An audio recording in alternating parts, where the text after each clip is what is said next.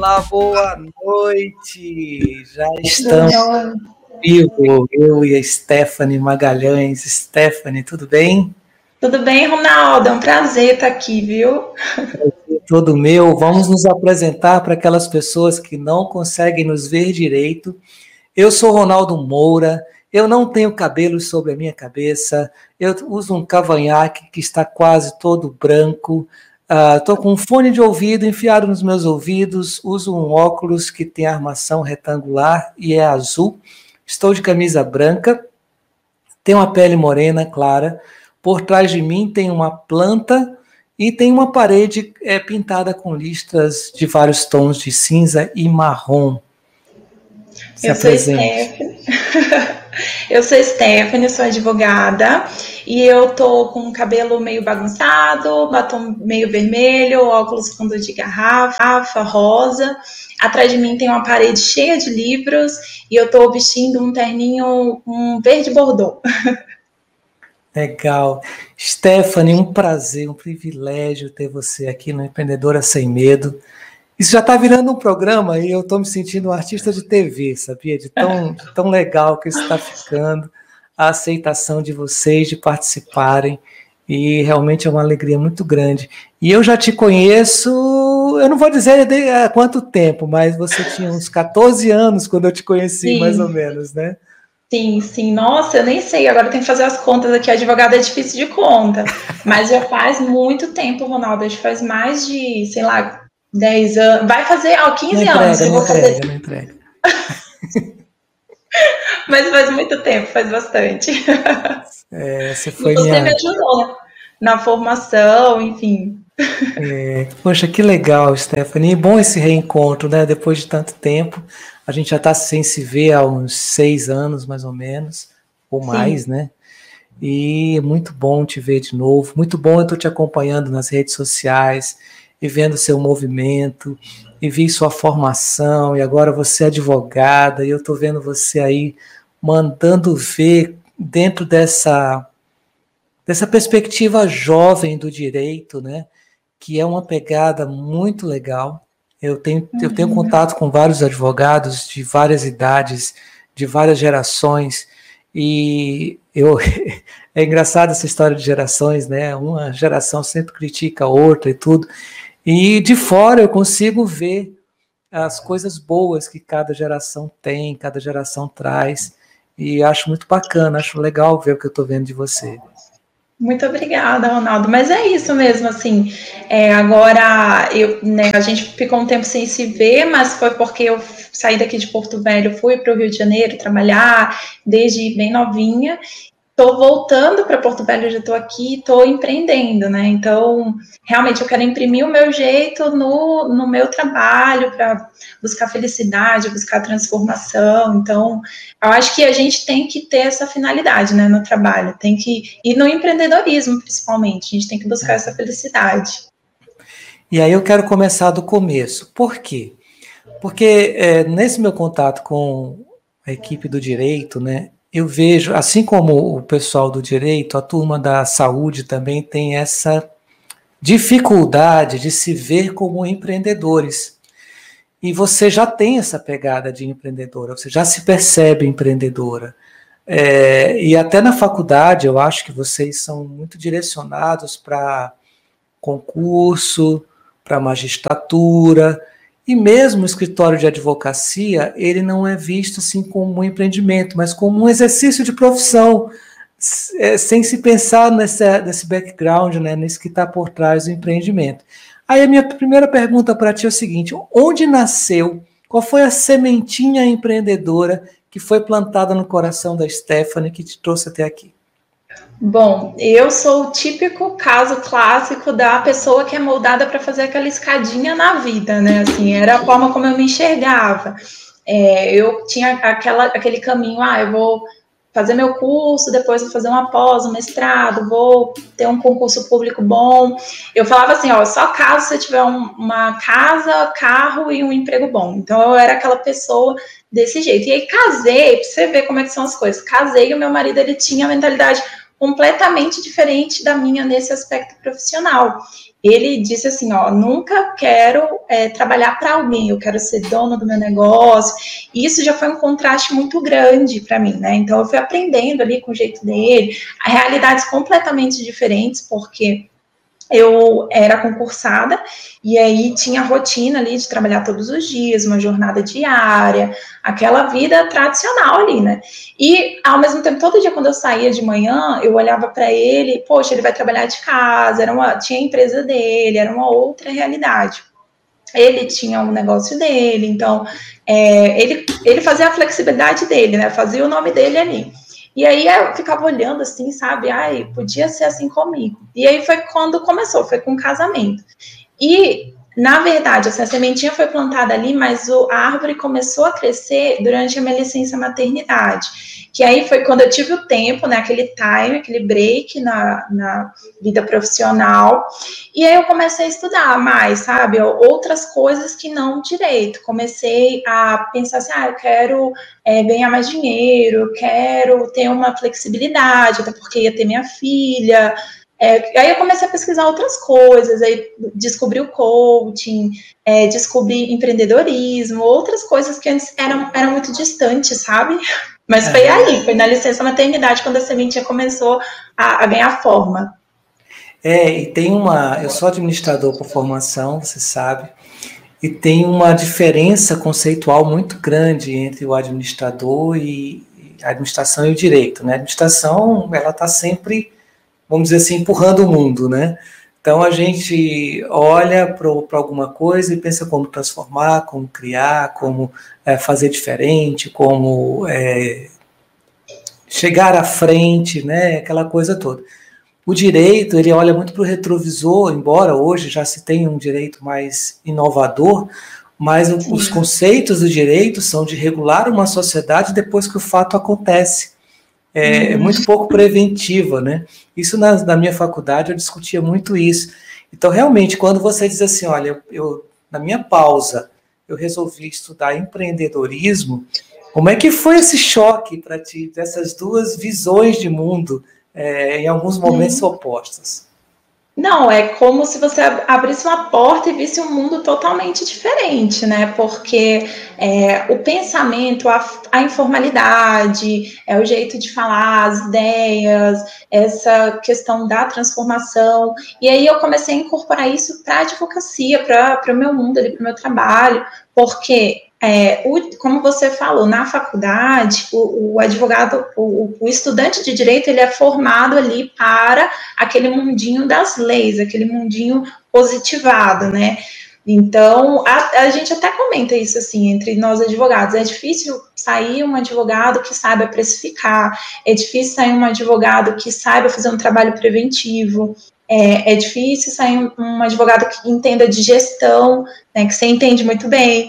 Então, quando a gente vai para esse mundo, o advogado só vai começar a ter mais essa curiosidade na prática, que é quando ele está ali no mundo e tem que aprender de qualquer jeito, porque se depender de algumas grades de faculdade, realmente, se, se o advogado ficar preso a isso, ele não não vai para frente, entendeu? Então foi mesmo uma descoberta, assim, descoberta de conceitos, que nem você falou, é, que são totalmente diferentes e, e é essa curiosidade por esse mundo, entendeu? Legal. É isso mesmo. E assim, acho muito bacana, porque todas as áreas a gente vê isso, né, Stephanie? A gente vê administradores que não sabem planejar, a gente vê médicos que, que às vezes não têm um cuidado com o corpo tão bom, né? Médicos fumantes, isso assusta um pouco a gente, né? E nas minhas andanças, né, de, de consultoria, eu cheguei a ver problemas de contratos trabalhistas com advogados, e aí você fica assim, poxa, mas é, são, são bases, né? Que a gente precisa ter e que talvez não é pelo, pelo direito em si ou pela administração, em si, pela ciência que você estudou, mas justamente por essa capacidade de olhar de fora. E, e para você, aí eu, eu, aí eu vou pensar no retorno tá, dessa jornada. Quando você pisou fora desse mundo do direito e começou a pensar como é, administradora, empreendedora, como é o teu olhar para o direito a partir dessa nova visão? Olha, completamente diferente, completamente, porque você percebe o quanto que o direito ele é interdisciplinar, ele necessita dessa interdisciplinaridade até para você se colocar no lugar do seu cliente, principalmente quem trabalha com empresas. Então, você precisa buscar esse conhecimento para sentir as dores do teu cliente, saber ali qual é a complexidade do negócio para você atender da melhor forma. Então, quando você se vê né, diante de, de, desse cenário e você busca esses conhecimentos, você acaba tendo um, uma prestação de serviço muito melhor, um resultado mil vezes melhor. Então, é só realmente indo atrás desse conhecimento, além do direito. E assim, o direito é um mundo também, gente. O direito tem as suas caixinhas todas, as suas complexidades, mas é necessário, ainda mais nesse mundo tecnológico que a gente vive, de inovação, cada hora muda uma coisa. O direito por si só, ele evolui conforme as situações da sociedade então, a, o profissional hoje ele precisa estar o tempo todo buscando se atualizar, se adaptar e, e atender ali o seu público, entendeu? Para poder realmente sobreviver e, e ter o seu ganha-pão todos os dias. E, e, aí, falando dessa questão de adaptação, corrida né, atrás do que é novo e tudo mais, qual é o limite para isso? Você já se deparou com esses limites? Às vezes você está muito à frente do seu tempo e perceber que precisa Sim. frear e voltar um pouquinho? Como é que funciona isso? Sim, é aquela questão assim de quebrar paradigmas, né? Eu, eu, eu acho que eu comecei muito cedo na advocacia. Isso foi bom e ruim. Ruim por quê? Porque eu tive que quebrar paradigmas, né? Querendo ou não, as pessoas, elas, elas têm estereótipos, né? Do próprio advogado, então acham que tem que ter aquele perfil ali de pessoa, né? É, e então tive que começar a quebrar esses paradigmas, né? Tanto da questão de ser jovem ou não, e eu acho que independe, né? Para você ser um bom profissional, é lógico que a experiência, a maturidade é um diferencial, mas não tem a ver diretamente com a idade. Né? Uma coisa é você ser experiente e maduro, e outra é você ser realmente é, experiente pela questão da idade em si. Então, uhum. acho que é quebrar paradigmas. E o direito, ele é um mundo de tradicionalismos, entendeu? Ele é um mundo que você tem ali uma certa praxe, uma regra, né? E você tem que estar tá caminhando e se adaptando conforme as situações. Então, é, eu até escrevi um artigo, Ronaldo, sobre a questão dos soft skills que, que é justamente isso, é a, adaptabilidade, né? É uma uhum. característica que a gente tem que ter como profissional, buscar ser adaptável, até, até por causa desse mundo que a gente está vivendo, tão assim, frágil nesse momento de pandemia, tão é, cheio de desafios. Né? Então, o tempo todo a gente tem que estar tá se adaptando, buscando atualização, e novos conhecimentos e colocar em prática, principalmente, não só ficar ali no mundo das ideias. Nossa, muito bom você está falando. É, é, engraçado que você está falando de adaptação e soft skill. E, e poxa, eu estou no judiciário, eu vou fazer 25 anos de judiciário. Né? E pouquíssimas vezes nesses 25 anos eu escuto dentro das paredes do judiciário falar de soft skill, né? falar de, de inovação e adaptação. Mais recentemente eu consigo ouvi isso. No mês passado, eu consegui levar uma equipe uh, de, de, alguns órgãos públicos a participarem de um hackathon. Coisas que estão acontecendo fora daqui, fora do estado que a gente vive. Né? Eu estou falando assim porque nós temos gente de vários lugares do Brasil que assistem nossa live. É, e, mas aqui ainda é muito é, feijão com arroz, vamos dizer assim, né? É, parece assim, Stephanie, como se você tivesse no mundo já feito e você tem que se adaptar a esse mundo já feito. Quando no século XXI a gente percebe que está construindo um mundo novo. E essa sensação de construir um mundo novo, como funciona para você? Você é bem jovem, né? É, cheia de ímpeto, de gás. E você se sente assim, construindo um mundo novo, um direito novo, uma advocacia nova, um atendimento novo? Como que você se sente É, hoje é, né, tem a questão assim, de você ser da modéstia, né? Eu sinto que eu tenho o perfil da advogada do futuro, assim, eu quero me colocar nessa posição, entendeu? Ou seja, de buscar, de ir atrás, né, de atualizar. Então, hoje as pessoas têm que ser visionárias, né? Você ser empreendedor é você ter uma visão, um sonho e colocar em prática aquilo que você tá tanto almejando, aquilo que você quer para sua vida, para você transformar o mundo e transformar o mundo não é assim transformar todo mundo, mas pelo menos transformar o seu mundo, transformar a sua realidade, a realidade das pessoas estão ali ao seu redor. Então, é maravilhoso, né? É você ter essa visão. Eu sinto que eu sou visionária e eu quero sempre ter essa busca dentro de mim, sabe? É por uma questão mesmo de sair da zona de conforto, de colocar ali na cadeira de espinhos para buscar algo melhor o tempo todo, tanto para mim quanto para as pessoas que estão junto comigo. Vamos voltar um pouquinho para a sua história. Aí você me falou uhum. que você era funcionária pública e aí você se apaixonou por outras coisas e você resolveu empreender. E como é que foi dar tchau para o serviço público? Ou Olha, você não deu tchau ainda? Não, eu dei tchau totalmente. É, o concurso público, eu abandonei uma carreira assim que muita gente olha e fala, meu Deus, né?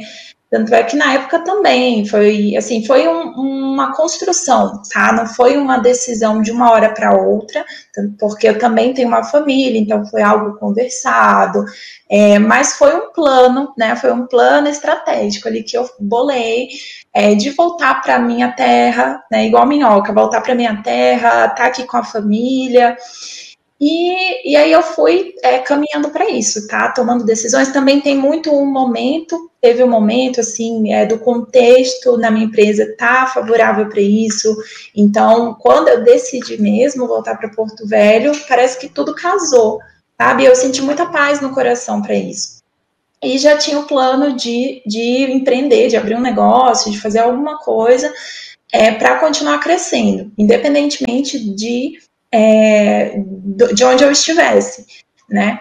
E aí eu decidi e comecei a falar com a minha família e tal, foi uma coisa bem conversada. E aí, quando eu vim para cá, só quando eu vim para Porto Velho, eu ainda vim com um outro emprego. Eu saí de lá e vim atuar ainda como advogada trabalhista de uma grande empresa daqui de Rondônia. E fiquei lá durante um tempo até que eu senti a segurança de falar: não, é isso que eu quero agora, eu vou. E e agora tem que, tem que dar certo. E aí foi quando eu, eu, saí dessa empresa e resolvi abrir meu próprio escritório, virei dona do meu próprio negócio. E assim, estou muito feliz, Ronaldo. Cada dia que passa, é, eu sinto certeza dessa decisão, sabe? De empreender, de você buscar. É porque tem muito assim da questão da, do que você quer.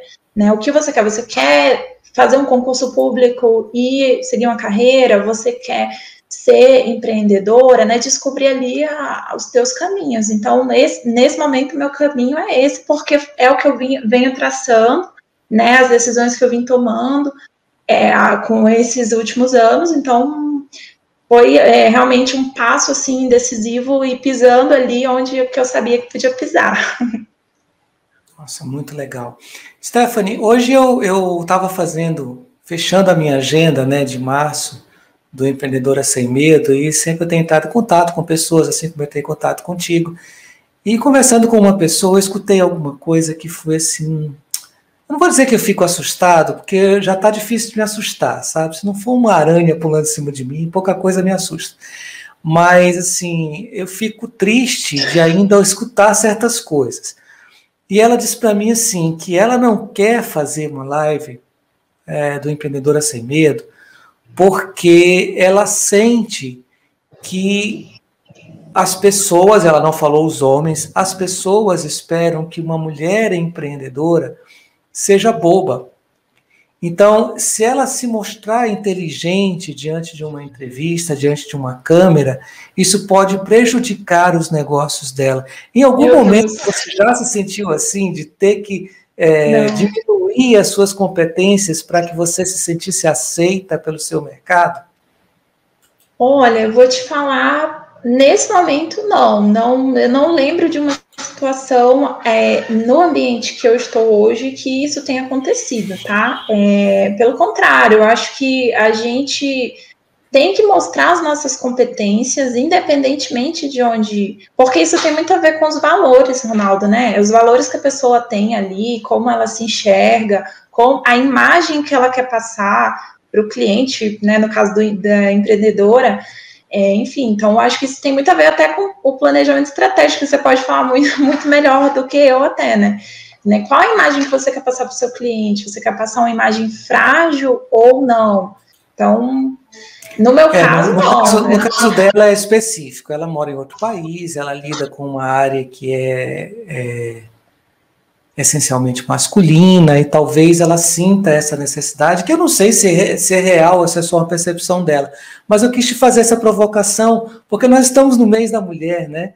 E, Sim. são coisas assim que eu eu sou homem, mas eu, eu digo para algumas amigas, eu acho que eu sou um homem muito feminista, porque tem coisas assim que eu não consigo admitir que se imponha para as mulheres uh, um papel de você ser menor do que você é, para que você consiga viver com conforto. Eu acho que não funciona por aí. Não, é independente. É assim, para mim não casa, né? As ideias no mundo que a gente vive, ainda se encontram situações desse tipo e até do próprio pensamento dela, quer dizer, não foi alguém que gerou isso, mas ela própria acaba se enxergando dessa forma e se posicionando assim.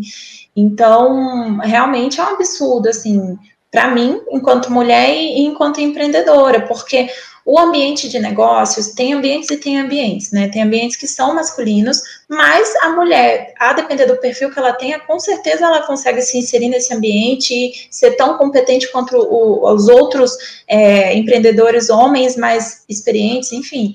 Isso é uma coisa assim totalmente descasada da realidade para mim. Ainda mais agora, né? Aí ah, vamos falar um pouquinho sobre isso, né? Assim, sem aprofundar demais no assunto, mas eu fico muito curioso. Né? Você é uma garota bonita, jovem, né? E uma profissional dinâmica. Você tem esse jeito de falar muito, muito fácil, né? Você não é uma pessoa que ah, demora timidamente escolhendo palavras. Você já tem uma assertividade na sua fala como é a reação das pessoas dentro dos, do, do, seu cliente, por exemplo, quando ele procura a Stephanie sem conhecer, sem ter visto uma foto, sem ter olhado no Instagram, e ele encontra com você? Como é que tem sido essa reação? Você percebe que é de alguma maneira uh, diferente para um lado positivo ou diferente para um lado negativo? Alguma já teve algum caso de alguém se decepcionar com você por olhar essa menina talvez não dê conta do meu serviço? Eu acho que não, decepcionar não, mas surpreender sim, porque, a, por exemplo, se alguém vem sem nenhum tipo de indicação, simplesmente por vir me encontrou de alguma forma e chegou até o meu escritório, por exemplo, e encontra uma pessoa aparentemente é, jovem e tal, é, eu acho que ela se surpreende pelo meu jeito de posicionar e principalmente pelo meu raciocínio, porque eu acredito que eu tenho um raciocínio estratégico, então eu consigo, sabe, abrir possibilidades para o meu cliente. E ele consegue se descobrir. Então ele pensa assim, poxa, essa menina, né, que talvez não tenha dado nada ali na hora, e depois, poxa, ela tem alguma coisa ali, entendeu? Então, eu acho que decepção até o momento, não, né? Lógico, todo mundo tem suas dificuldades, suas fragilidades, né? Eu também, mas assim, decepção não, ainda não. Espero não ter também. Legal. Agora tem uma coisa, Ronaldo, olha, por exemplo, um, um, debate que eu tive recentemente, porque naquela rede social nova, o Clubhouse, né? Que não sei se você já viu que é um, uma rede que as pessoas conversam apenas. Eu tenho Android, eu, eu, não tenho iPhone ainda. Eu sou da turma do Android. o meu é velhinho, mas eu entrei lá. E aí, tem, enfim, tem essa rede, e aí o que, que acontece? A minha foto do perfil do, da rede era a mesma do Instagram. E que não é uma foto nada tradicional, né? É uma foto que eu tô assim comemorando tal, tá, e tem até muito mais a ver com coaching do que aparentemente com direito. Mas é a imagem que eu quero passar. E aí eu entrei, né? Tava lá de bobeira, entrei numa sala, né? Que as pessoas criam salas nessa, nessa rede para conversar sobre N assuntos. E tem muita gente lá que cria salas específicas de marketing, de direito, enfim. E aí criaram uma sala assim: analisa o seu perfil, analisa sua bio e tal. Eu entrei, aí as pessoas foram analisar a minha foto e falaram assim: ah, Stephanie, não gostei porque o fundo da foto tava rosa. Falei assim, ah, não parece com advogada, sou advogada e, e é, essa não é uma imagem que remeta à advocacia, etc. E aí eu falei, gente, vou refletir no que vocês falaram.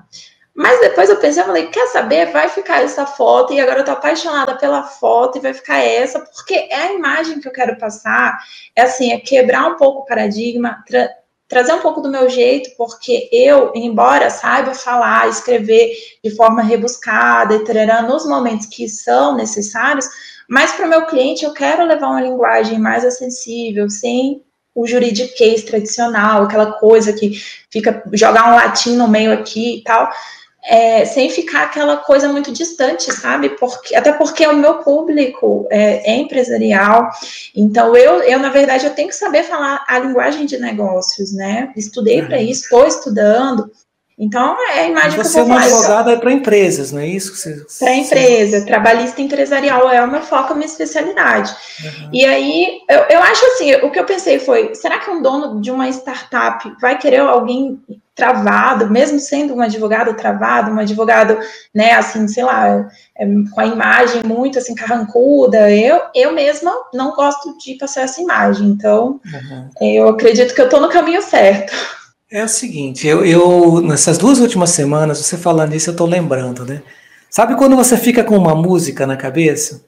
E eu li um livro recente sobre Milton Erickson, que é um, foi um grande hipnólogo, foi uma referência da programação neurolinguística. E se fala muito de Milton Erickson, mas se lê pouco sobre Milton Erickson, né? Então eu fui ler um livro que é um livro fantástico, que conta muito sobre ele, que é um livro que ele é, chancelou, né, contando a história dele, e ele fala muito sobre narcisismo, como ele aproveita nos atendimentos dele o narcisismo que é natural de, de cada um de nós, né? Olhar o outro a partir da, de como nós nos vemos. E assim, eu tô com essa música, o Sampa, do, do Caetano Veloso, na cabeça faz muito tempo. E aí você fala disso, eu me lembrei, né? É que Narciso acha feio que não é espelho. Quando você submete uma imagem sua para que outra pessoa analise, ela vai analisar pelo seu próprio narcisismo, pela forma como é, eu faria se eu fosse você. Mas você não sou eu, você não tem toda a informação de quem é meu cliente, de qual é o meu projeto de estar na, na internet, né, do meu Instagram. Então, quando você faz isso consciente, eu tenho essa imagem, porque a empresa que eu quero conquistar, eu quero que, que seja uma empresa com o pé dentro do século XXI, que seja uma empresa assertiva, alegre, que busque resultados, que busque respostas, que seja afirmativa, positiva, você está passando exatamente essa mensagem. Se você quisesse é, passar uma mensagem, não, eu quero uma empresa que seja conservadora, com 5 mil colaboradores, que seja transnacional. Você vestiria conforme a imagem que, é, que esse Narciso gostaria de ser visto, né? Então, não, não há erro quando você é assertiva. Né? Uhum, né? Exatamente. E tem uma estratégia, né, por trás. Então, realmente, assim. E aí aquilo ficou, sabe? Depois só me fez ter mais segurança que eu tô no caminho certo. Até porque as pessoas, elas têm é, aquele, aquele perfil, aquele estereótipo, né? E acham, e principalmente advogado, advogado, né? Você olha ali, tá todo mundo com aquelas poses tradicionais, assim. eu também tenho fotos assim, mas pra é, é, onde eu quero colocar aquela foto, sabe? Depende do momento, enfim. É, eu, eu, contratei um advogado uma vez, e foi assim, eu, eu sou do, do, século passado e bem século passado, né? E, Imagina, Ronaldo. e eu contratei um advogado é. uma vez, e ele tava de camiseta, e ele todo malhado e tal, foi o primeiro choque, assim, né? Quando você se bate com o seu estereótipo, né? Advogado, malhado. Quer dizer, você espera um advogado, não sei o quê. Aí, pô, você vai se dar conta que absurdo que você está fazendo, né? E uma outra coisa, Stephanie, você deve lidar também como coach, você, você já deve ter visto muitos é, softwares de avaliação comportamental, DISC e outros que tem tantos no mercado, né? E eu não sei com quantos advogados você já fez, quantos bacharéis em direito você já fez DISC, mas foi uma constatação bem interessante de onde eu fiz, né? A, a maioria dos advogados que eu analisei pelo DISC, eles têm um perfil influente. E eu imaginava que o advogado, assim como o contador, ele seria extremamente analítico, focado, concentrado, mas dos que eu analisei, grande parte são influentes no seu perfil. São pessoas assim como você, que, que falam bem, que se destacam e tal. Porque, é, embora a profissão de vocês exija muita dedicação e estudo, é, vocês se destacam à medida que se comunicam bem. Né? Uhum. Né? E há esse contraponto, você tem que levar esses dois perfis juntos de você. Não sei como você já viu isso, né? qual a sua Sim. percepção sobre isso.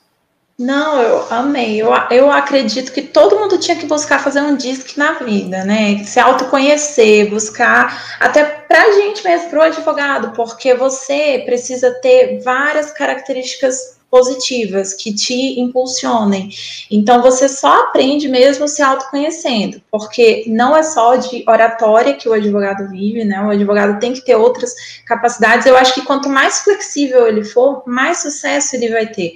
Lógico que tem que ter especialidade, né? Mas assim, é, por exemplo, saber peticionar bem, né, que é o feijão com arroz, né, ter uma boa oratória, é, também é meio que o feijão com arroz, depende do, do tipo de atuação que o advogado for ter também, mas eu acho imprescindível você descobrir ali as suas habilidades que você tem, que são um ponto forte que você pode explorar muito, e também os pontos que você tem para melhorar né, e aperfeiçoar cada vez mais. Então, eu adoro, assim, eu não sei se todos os advogados conhecem, né, eu acho que não, não. né, o, esse tipo de teste, mas é imprescindível, assim, sabe, até para você ir otimizando, descobrir os talentos que tem nas suas equipes, né, saber, porque às vezes você olha para a pessoa, tem aquela questão da imagem, você não sabe que ela é uma faz uma audiência maravilhosa, ou que ela escreve super bem, ou que ela tem um segura a pressão muito bem, então em, em situações de pressão ela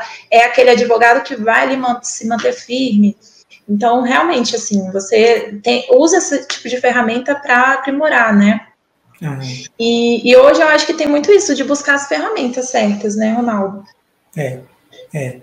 E você começou num ponto que eu acho essencial falando de soft skills, né, para o nosso tempo. Você começou fazendo formações de coaching, pena que não foi comigo, um dia será, né? E amém. E, é, e, mas assim, essa questão do autoconhecimento e da, da, da percepção de quando a emoção começa, qual é o gatilho daquela emoção e como você vai reagir diante de uma situação de pressão, é uma, uma, Virada de chave, né? É, uma virada de chave, é fundamental. Quando você percebe que ah, diante daquela autoridade você treme por causa de, um, de uma coisa sua, não é da autoridade, quando você consegue olhar a outra pessoa, a vítima, o réu, o culpado, simplesmente como pessoas e, e separar da, da casca do julgamento a pessoa que está lá dentro e tratar com respeito, mesmo quando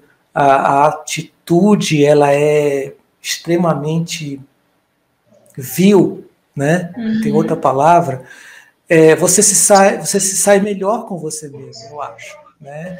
E talvez você tenha atingido esse ponto já, mesmo dentro de empresas, você não está lidando com, com o penal, mas com um direito mais, mais cível, né? Se eu entendo, entendo muito pouco disso.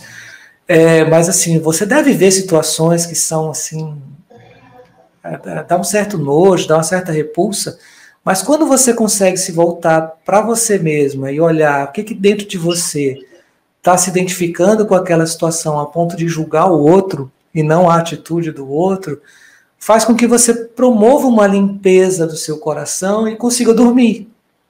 Exatamente, exatamente. Colocar a cabeça no travesseiro, né? É, de maneira tranquila. Teve um livro uma vez que eu li também, Ronaldo, que é do Anthony Robbins, o Desperte Seu Gigante. Você deve conhecer, que é muito bom. E ele fala sobre isso, né? Gatilhos mentais e você passar por esse processo de descoberta, né? E, e eu, assim, para o advogado é imprescindível, porque é, você acaba entendendo a parte psicológica que está por trás do comportamento em determinadas situações, seja trabalhista, penal, enfim, as situações da vida mesmo como um todo.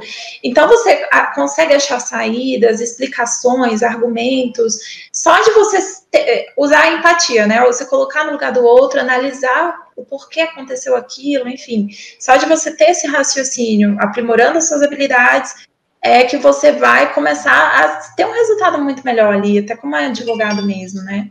Dentro do, do ambiente de empresa, por exemplo, na minha área, que é a trabalhista, os meus principais clientes da, de dentro da, da empresa interna são RH, área de é, segurança é, do trabalho.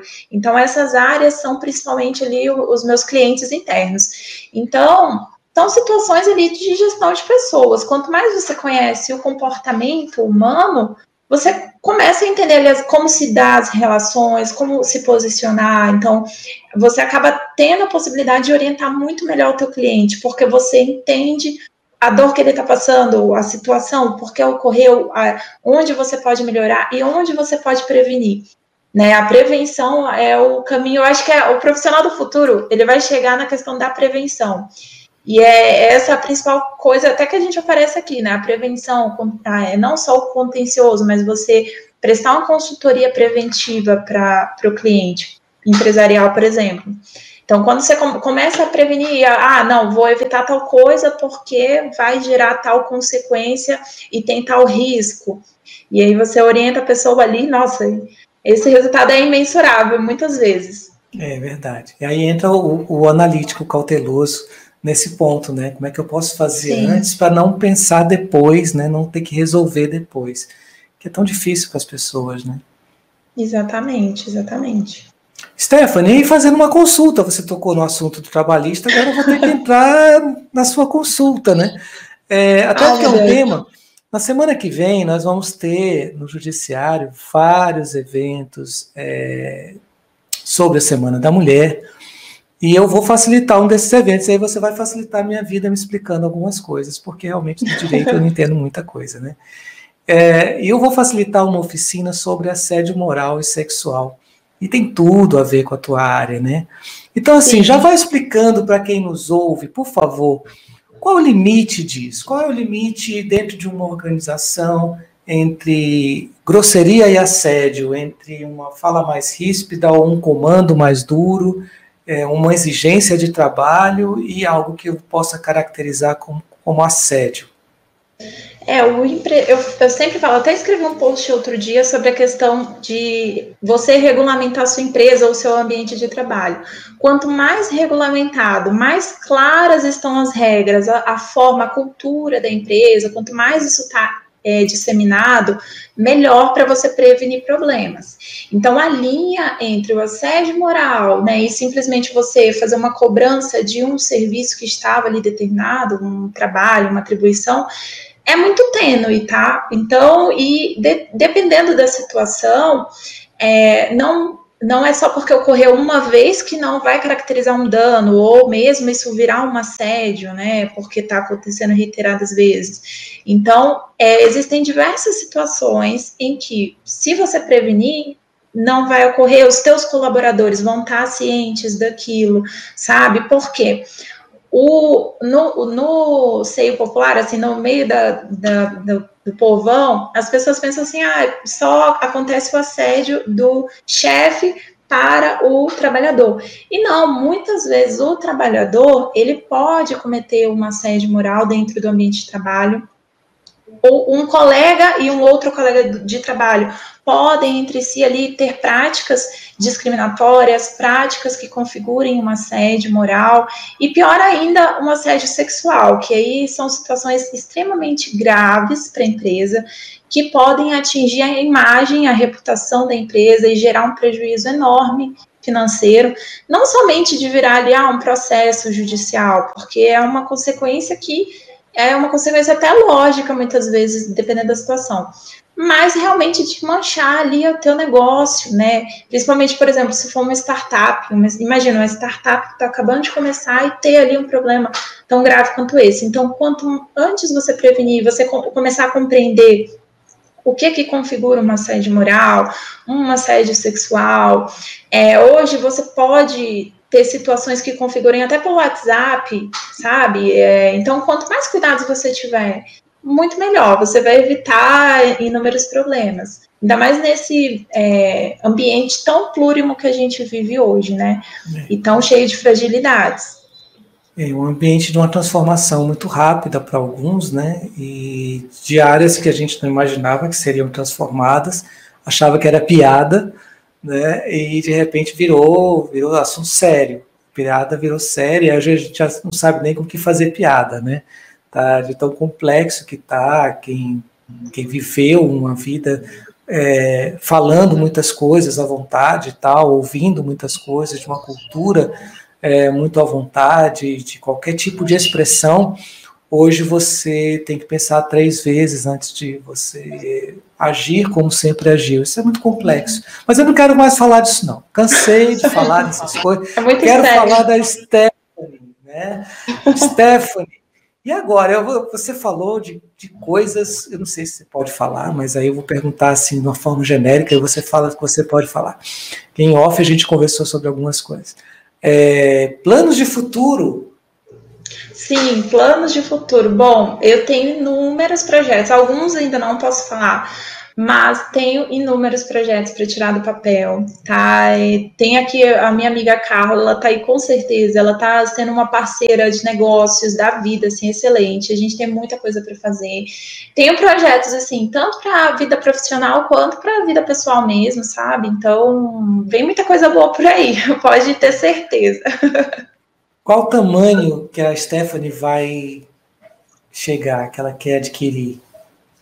Olha, eu quero, eu quero ser gigante, né? Usando aqui o, livro do Tony Robbins, de verdade, porque eu, Ronaldo, eu passei a acreditar muito mais no meu potencial, sabe? Muito como empreendedora mesmo, ver que eu tenho tino para isso e quero correr atrás. Eu acho que é que nem a água batendo numa pedra, né? Uma hora ali vai, sabe? Uma hora fura e vai dar certo.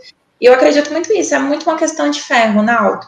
É, coloco meus planos todos nas mãos de Deus. Então, eu sei que estando nas mãos dele vai dar certo. E é a questão também de fazer o dever de casa. E isso eu acredito que eu estou fazendo. Legal, muito bom. Sabe, Stephanie, é, eu tenho feito ultimamente é, um curso, né, ministrado esse curso sobre gestão do tempo e produtividade.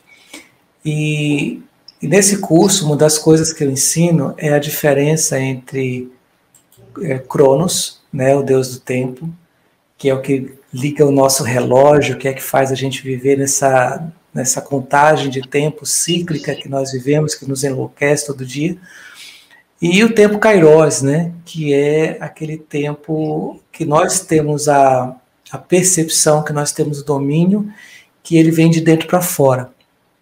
É, e para você, com esses planos, com essa visão de futuro, como é a relação sua com o tempo? Olha, eu acho que eu aprendi muito a ter uma maturidade no sentido de ser gentil comigo mesma.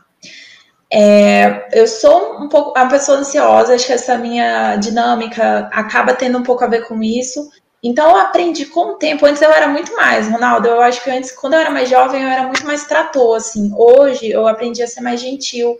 E tudo tem o seu tempo, sabe? Essa é a minha relação. Hoje eu tenho essa consciência de que é, existem desafios que a gente precisa passar, existem situações que a gente precisa viver para se fortalecer e aprender alguma coisa. Então, hoje eu sou muito mais gentil comigo e sei que tudo tem seu tempo. Uma hora a hora chega. Tem uma música, né?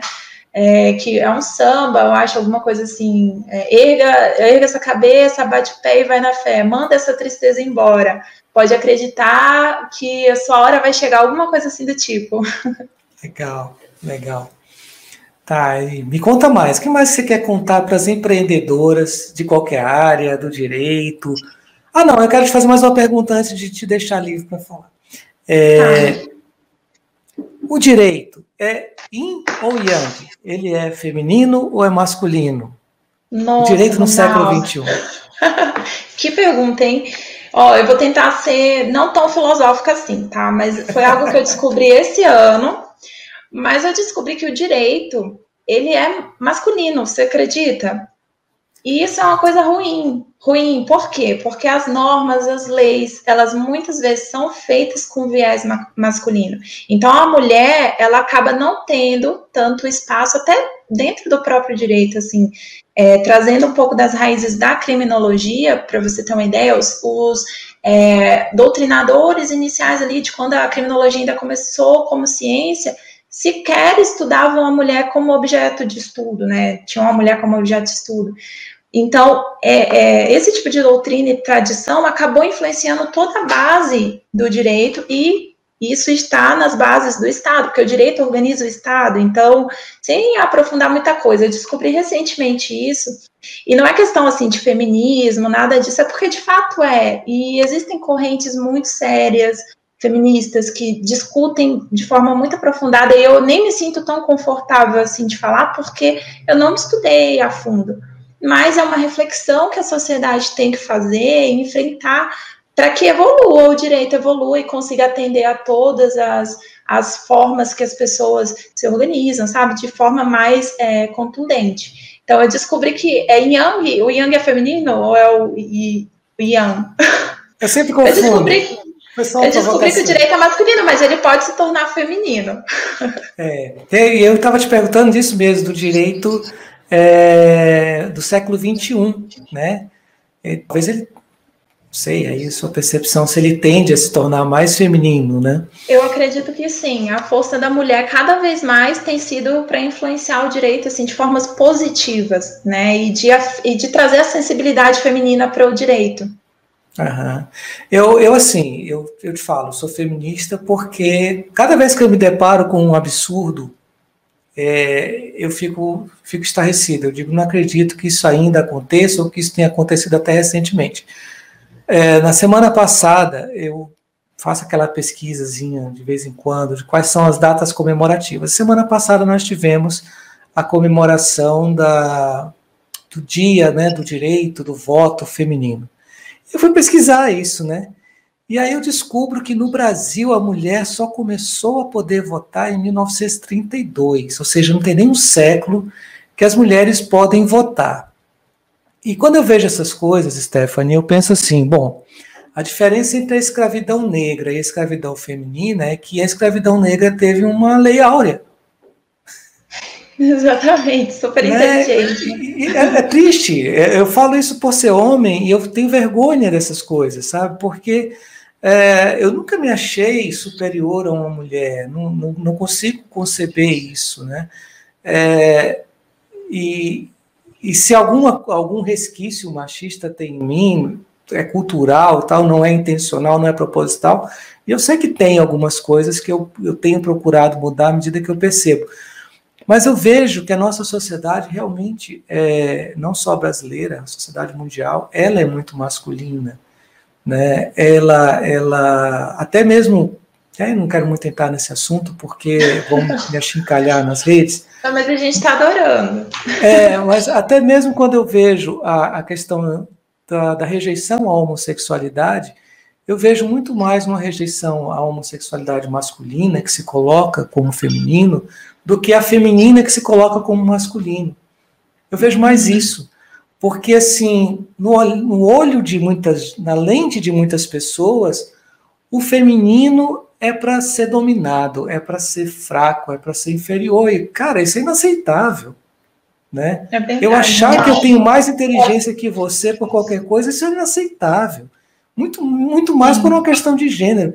Eu posso ter feito uma faculdade diferente, eu posso ter estudado alguns anos a mais, eu posso ter estudado em locais diferentes, mas nada de nada, de absolutamente nada, me coloca superior a ninguém. Né? Uh, Einstein não era superior a ninguém, e eu acredito que ele sabia disso. Ele tinha maneiras de pensar inovadoras, diferentes. Ele diz assim que ele gastava mais tempo é, pensando sobre uma coisa do que a maioria das pessoas, mas não quer dizer que ele fosse mais inteligente. Ele falava isso, né? E eu concordo. Às vezes você se dedica muito a uma área e você se torna muito especialista naquela área. Mas o cobertor é curto e você e você fica fora, né? Alguma coisa sua fica fora. E aí você, e é por isso que a gente vive em sociedade, porque aquilo que eu não tenho, a Stephanie tem. Então, é assim é. que eu vejo. E você foi professor, né, Ronaldo? Você é professora, né? Até como coach também. E dentro do ambiente de. A minha mãe é professora, então eu sei disso por causa dela. Dentro do ambiente de sala, sala de aula, é uma relação de troca, né? O professor ensina, mas também aprende com o aluno e vice-versa, né? E deve ser assim nos ambientes, em todos os ambientes praticamente. Existe o especialista, aquele que vai ali direcionar né, o assunto, por exemplo, um gestor numa empresa, mas existem até metodologias muito modernas, né, metodologias ágeis de trabalho, que já trazem essa cultura de ter a troca, uma pessoa que lidera um processo, um procedimento dentro da empresa, sendo que há um gestor na equipe, então é uma relação de respeito e até fazendo a ponte com a questão do, da saúde moral. Uma vez eu fiz um treinamento na empresa sobre isso, para os gestores de uma empresa. E aí uma das pessoas me perguntou, Stephanie, mas como que a gente vai fazer, por exemplo, se um homem que se reconhece como mulher entrar no banheiro feminino, o que, que a gente faz? Aquelas saias justas, né, de treinamento.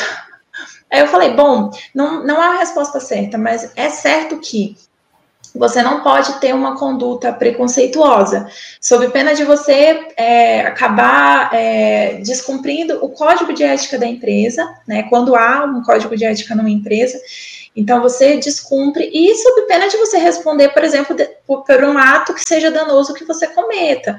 Então, hoje, com a modernidade, não existe bem um, um certo e errado, existem existe a questão da cultura. Então, por exemplo, hoje tem lugares que não, uma empresa não tem mais a plaquinha ali do, do, da, do símbolo feminino ou do símbolo masculino, mas as pessoas acabam ali respeitando. Eu falei, bom, se a pessoa se reconhece como mulher, não há porquê dela não entrar ali, né? Então, tem que ter um cuidado muito grande com isso, um cuidado como a pessoa vai tratar isso, né? Porque por trás desse pano de, por trás de tudo isso, o pano de fundo são preconceitos que existem e que a gente tem que aprender a evoluir. Preconceitos, seja com essa questão da sexualidade, seja com o gênero, seja com N deficiência, N outros assuntos que a gente tem que trabalhar. E eu amei que aqui, por exemplo, a gente começou hoje a live com esse ponto da acessibilidade que eu achei um diferencial. Eu nunca tinha visto alguém começar uma live falando, né, explicando, olha, é, aqui estou dessa forma, explicando o ambiente, para que o ouvinte pudesse, é, o ouvinte que tem algum tipo de deficiência possa também visualizar, né, a situação. Deixa eu te contar uma coisa, você contou essa história do banheiro e eu me lembrei de uma situação que eu vivi. É, a gente vai ficando velho, a gente vai passando por cada uma. Eu estava no aeroporto em Belém e eu não sei porque as pessoas que que constrói os aeroportos tem mania de uma hora colocar o banheiro masculino de um lado, outra hora do outro. Eu tinha ido no banheiro, eu muitas horas eu fui no outro banheiro e eu simplesmente peguei o banheiro da direita, achando que era o masculino.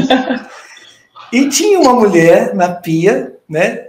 E eu passei rapidamente, você não fica observando quem está no banheiro. Eu vi que tinha uma pessoa mais, mais forte do que eu, com usando um boné, uma camiseta, uma calça jeans, um rapaz, para mim. Não fiquei olhando se era uma mulher Sim. que pode ser um rapaz. Era um rapaz. Estava no banheiro masculino, estava tudo certo, né? E aí eu procurei, não tinha mictório masculino. Eu digo, ah, que banheiro diferente, não tem mictório. Eu fui pro vaso, né? Fazer meu xixizinho. E aí eu começo a ouvir um cochicho com vozes femininas. Eu digo, então, será que tem duas mulheres limpando esse banheiro? Ou será que eu entrei no banheiro feminino? Aí eu comecei a desconfiar. Ai, né?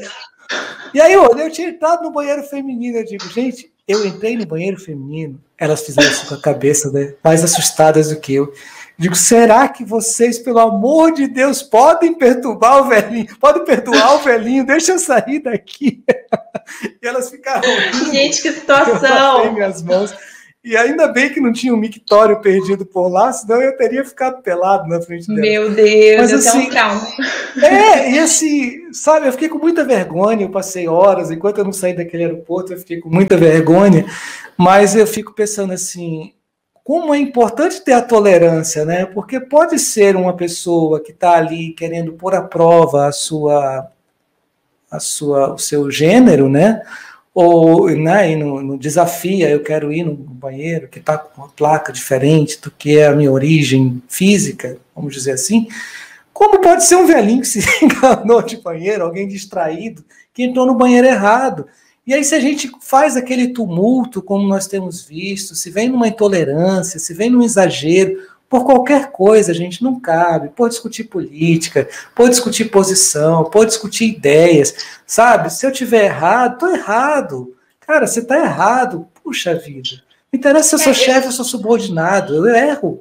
Senão, para que, que eu sou gente se eu não erro? Vira logo máquina, né? E tem que aprender com se errar, aprende com os erros, tenta corrigir. E uma coisa que eu levo muito para mim é assim, principalmente para quem trabalha com gestão, né? Tudo tem sua forma de falar, Ronaldo, tudo tem sua forma, mas existem jeitos e jeitos.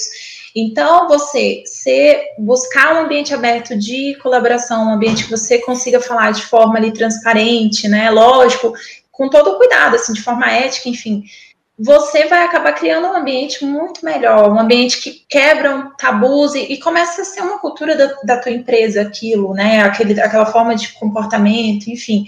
Eu acho que os tabus, os preconceitos, eles existem muito mais quando as pessoas não falam, quando as pessoas não trocam ideias de forma ali tranquila, entendeu? Isso tem muito tudo a ver com o que a gente está falando, questão de isonomia, questão da pessoa se sentir acolhido, se sentir confortável em ambientes né? Isso tem tudo a ver com o que a gente está falando aqui. É, uma coisa que a gente aprende, Stephanie, é que todo comportamento é útil em determinado momento, em determinado contexto. Quando ele se torna inconveniente, quando ele está fora de contexto, está fora do tempo dele. Então, é, existe o tempo para ser preconceituoso, isso salva vidas, isso já salvou vidas. Existe o tempo para ser tolerante, isso salva vidas, já salvou vidas. Né? Então, importante a gente é, sempre desconfiar que talvez, por algum motivo que eu desconheço ou que eu não quero perceber, isso que eu estou fazendo ou que o outro fez não esteja no momento oportuno, da forma oportuna. E aí a gente, sabendo disso, a gente consegue dar dois passos para trás, ir para a varanda, pensar, refletir, se colocar antes de sair, explodindo com todo mundo, né? Verdade. Stephanie, é aí assim, volto para a pergunta que eu deixei sobre a mesa, né? É, o que, que você, na sua, nessa força toda que você está construindo para você, o que, que você diz para as mulheres empreendedoras, que são as nossas empreendedoras sem medo, que estão assistindo a nossa live, que vão assistir depois? Que recado a Stephanie traz para elas? Bom, hoje eu trago para elas enfrente os seus medos, né? Tenha coragem, sejam corajosos e sigam seus sonhos, né? Empreenda, se a sua vontade de empreender, empreenda, empreenda sem medo, seja um empreendedor, porque não existe, na verdade, quem não tenha uma ausência de medos, né? Todo mundo tem seus medos. Só que você tem que enfrentar e, e, correr atrás, uma hora vai dar certo. O que eu digo é isso. Se tá dando certo para mim, pode dar certo para você que está começando. E existe espaço para todo mundo, né? Porque tem grandes nomes que a gente está começando pequeno, não, também não vai ter seu espaço. Eu sempre falo aqui para minha para minha sócia, eu falo, é, começamos pequenos, mas começamos grandes. Então, é, a gente tem muito espaço para crescer ainda e qualquer um pode iniciar. Eu, o importante é dar o primeiro passo, né? Feito é melhor que perfeito. Começa e daqui a pouco você vai aprimorando e vai se adequando. Cara, que legal te ouvir. Bom, agora é sua vez, o microfone é seu. Se você quiser me explorar, é com você. Quero, quero te fazer perguntas, porque você é especialista na questão do planejamento estratégico, né? E para uma empresa essencial e qualquer negócio, até para a questão de escritórios, né, que o escritório é um negócio. Eu quero te perguntar como fazer um planejamento estratégico bom, o que, o que é necessário para um advogado, por exemplo, entender de planejamento estratégico, ele precisa, o que ele precisa buscar. Tá. Boa pergunta, Stephanie. É, existem muitos mitos sobre planejamento estratégico, sobre estratégia. Mais do que o planejamento, o importante é você ter estratégia. É, o planejamento ele não pode ser mais complicado e mais pesado do que a atuação. Então, às vezes, quando eu faço uma consultoria, se eu estou com uma empresa pequena, às vezes a pessoa espera ter aquele planejamento de 20 páginas, mas a empresa tem poucos processos, poucas etapas para cumprir, ela não, não precisa ter um planejamento de 20 páginas. Eu já presenciei de chegar em empresas com clientes para ver outras coisas. E o cliente veio e me mostrou o planejamento que tinha sido. Acabaram de fazer um planejamento na minha empresa. De, Mostra para mim. Stephanie tinha mais ou menos 120 arquivos, documentos no planejamento estratégico de uma empresa que tem oito colaboradores. Né? Meu Deus. E aí eu ficava, poxa vida, por que isso? É, eu perguntei para ele quantas vezes você olha esse planejamento estratégico. Não está aí. E aí eu, fui, eu pedi para ver justamente porque a questão que tinha me levado à empresa era uma questão estrutural, uma questão de definição de, de quem seria o diretor-geral e quem seria o gerente comercial, entre dois sócios que são irmãos. E eles tinham acabado de passar por um planejamento estratégico, e o planejamento estratégico não abordou a questão crucial da empresa. Quem vai dirigir e quem vai ser gerente comercial. Se o planejamento estratégico tivesse definido apenas isso, todo o restante seria desnecessário. Né? Então, o, a questão maior é a estratégia. A estratégia ela tem a ver com a estrutura, ou a estrutura segue a estratégia. Então, quando você diz para mim, Ronaldo, eu, eu, sou um advogado do século XXI, eu tenho uma visão do século XXI, é, eu fiz número ter como clientes empresas que são startups, que são enxutas, que são ágeis, que são. Ok, você já definiu uma estratégia.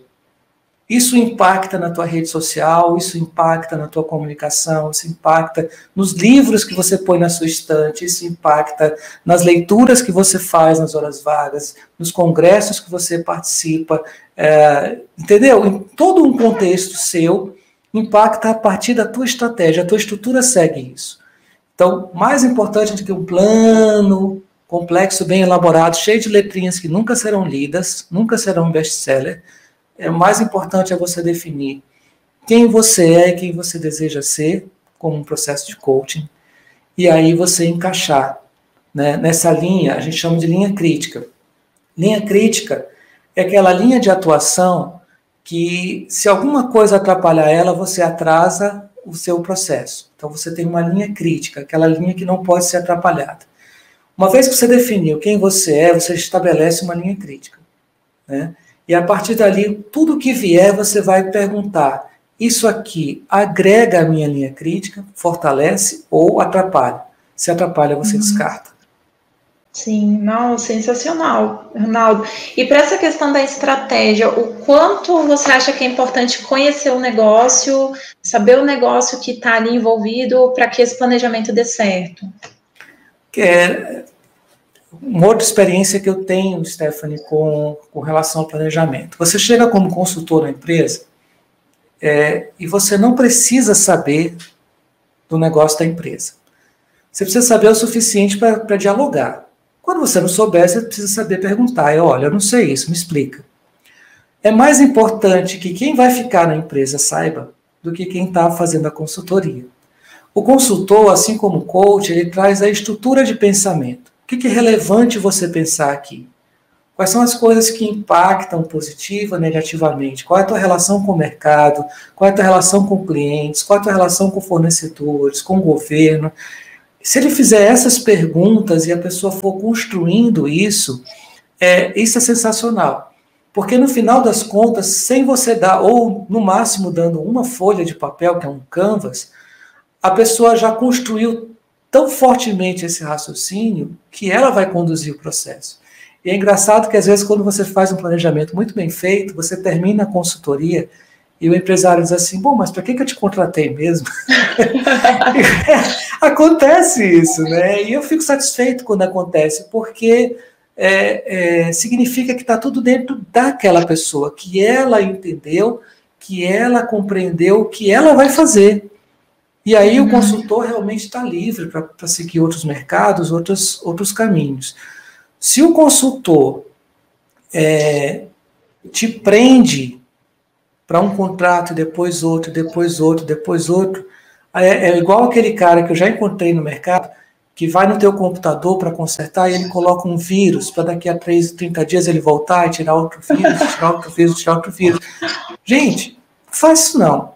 É, se, se, o consultor está te prendendo para um contrato muito longo, muito extenso, querendo entrar na tua folha de pagamento, é, desconfia se isso é realmente necessário é, ou se esse consultor tem uma, uma escola de consultoria que não é a, a que te serve. Você é contratante, então você contrata um serviço para que você tenha um resultado. Não sei se eu estou te respondendo. Não, mas tá, a, a tá sim. É essa. Eu lembrei, você falando, eu lembrei de uma frase, não sei se você vai lembrar, que você falava muito, que assim, eu não vou ficar dando o leitinho ali, aquele papá para vocês de conhecimento. Você fazia provocações para que a pessoa realmente daqui a pouco soubesse se alimentar sozinha e fosse atrás de crescer sozinha na área do conhecimento. Não sei se você lembra disso. Lembro, lembro muito disso. É, eu atuei numa empresa como consultor e eu fiz dois contratos seguidos com ela. E a empresa tinha seis sócios. E eu fui construindo, era um encontro por semana, fiz um, um, modelo de coaching, eu fui construindo com eles isso. Várias ferramentas de gestão eu coloquei em prática ali, mas eles não sabiam. Nós ficávamos duas a três horas conversando. E eu fazia perguntas e provocações como essa, né? Ah, mas a pessoa ali não funciona direito. E eu perguntava, por que você mantém essa pessoa? Ah, mas eu não quero demitir. Mas eu não falei para você demitir, eu perguntei por que você mantém essa pessoa. Provocações desse tipo, para a pessoa se entender no processo. Depois Sim. de seis meses, eu peguei entreguei o resultado. Está aqui o que vocês fizeram, o que vocês falaram, e entreguei uma folha de papel, que era um canvas, né? Não sei, sei se você conhece o Canvas de. É bom de... falar, é, o que, que seria o Canvas? O Canvas é, um, é como se fosse um quadro, onde você tem toda a estrutura essencial do planejamento em uma página só. E aí, os sócios que conheciam o Canvas, eles disseram assim: Nossa, você estava construindo o nosso Canvas? Estava. Você quer to todas as respostas que vocês me deram que fizeram Canvas estão aqui. Mas eu não saí para, ah, eu vou fazer um Canvas com você. Não funciona. Eu tinha que fazê-los refletir sobre aquilo. Depois de seis meses, depois do Canvas, eles disseram: é, conversa com o sócio tal para fechar o terceiro contrato. Eu disse: não. Vocês vão refletir sobre tudo isso e vão ver se precisam de mim para um terceiro contrato. Né? E a empresa contratou três, quatro meses depois um outro consultor que fez outro trabalho e tal. E eu volto lá e sou muito bem recebido, sou, sou muito bem é, visto por essa empresa por causa disso, porque assim, você não tem que ter essa ansiedade, né? Você tem que provocar, e a pessoa, no final das contas, toma as decisões dela, porque ela já se livrou é, do peso. Sabe, Stephanie, é um peso muito grande você se comprometer com o passado. É como se você colocasse o seu passado na mochila e você se sentisse obrigada a carregar aquele passado todos os dias. Quando você, diante de uma consultoria, você percebe que não, isso aqui eu já não me serve mais. Esse comportamento, esse cliente, esse mercado, essa postura, não me atendem mais. Agora, aí você fica mais leve, você vai para outro canto. Uhum. Acho que esse é um uhum. papel fundamental da consultoria moderna. Né? Não é a consultoria que te enche de números, de, de indicadores de papel. É uma consultoria que te leva para frente. Ainda mais nesse mundo de hoje, tá, todo mundo quer vender alguma coisa sem ter um propósito por trás, né? Então, realmente é muito maduro da tua parte e verdadeiro, né? Isso. E o que eu queria te perguntar também é, com o direcionamento certo, é possível chegar em algum ponto, né?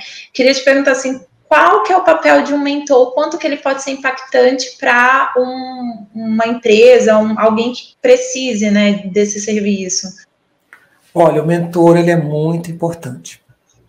É, mas tem duas coisas com relação ao mentor. O mentor já é diferente do consultor ou do coach. O mentor, ele é mentor porque ele já vivenciou aquele mercado, já vivenciou aquelas situações e tem experiências para te contar.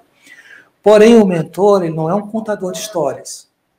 Ele não é aquela pessoa que senta com a bengala e diz: Minha filha, em 1930, o primeiro caso de direito do tribunal, sabe? Ele não é esse cara. O mentor, ele é um cara que consegue, ele precisa ter treinamento para ser mentor. Porque ele tem que ter a capacidade de discernir o que é a história dele do que é a tua história. Então, tem capacitações específicas para o mentor.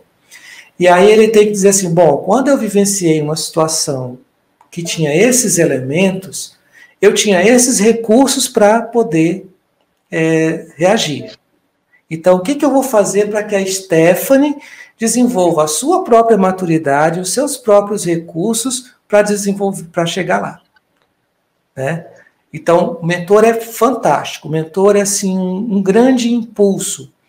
Porém, o mentor precisa ser preparado para ser mentor.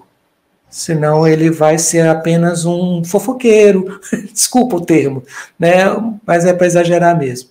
Ele vai ser uma pessoa que, um comentarista, sabe é. aquele comentarista de TV, de jogo? Ele não está mais jogando. E aí ele está vendo o jogo como no tempo que ele jogava. E é diferente quando você não está em campo. Né? Uhum. Então o mentor é ele tem que ter essa capacidade.